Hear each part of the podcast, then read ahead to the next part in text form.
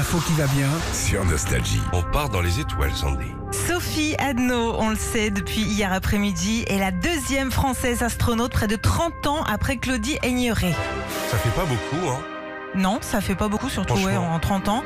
Alors elle a été euh, choisie parmi 23 000 candidats dans toute l'Europe, dont 7 000 Français. Alors qui c'est cette relève de Thomas Pesquet? Elle a 40 ans, Sophie, elle vient de Infy en Bourgogne. Et avant de devenir astronaute, Philippe, je peux te dire, elle a un CV long comme mon bras. ok? Allons-y. Alors, elle est ingénieure déjà. Elle a fait une formation génie des facteurs humains au MIT aux États-Unis. Mhm. Facteur, facteur, à la poste. À la poste, Oui. ouais, voilà, si tu veux. Bon, bah, c'est bien. hein. Elle est colonel de l'armée de l'air.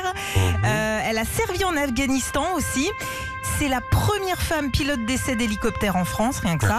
On Eh peut ben, s'arrêter là, non? Parce qu'on a une petite honte là avec non, non, non, attends, elle- ça continue. Mhm. Elle va aussi dans les collèges, les lycées pour euh, inciter les gamins à prendre des filières scientifiques. Et puis, le plus important, elle est maman. Un gros boulot.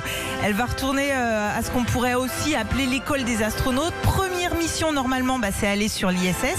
Et puis après tout ça, bah, avec le nouveau programme Artemis, retourner sur la Lune. Je suis sûr, cette jeune dame que nous saluons ce matin, tu la mets devant un canapé Hum, avec deux télécommandes. hum. Elle sait pas t'allumer le canapé. C'est possible, ouais. Elle t'appelle en pleine réunion. J'en ai marre. Il y a quatre télécommandes.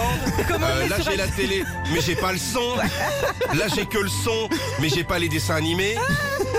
Ah, attention. Elle est comme nous.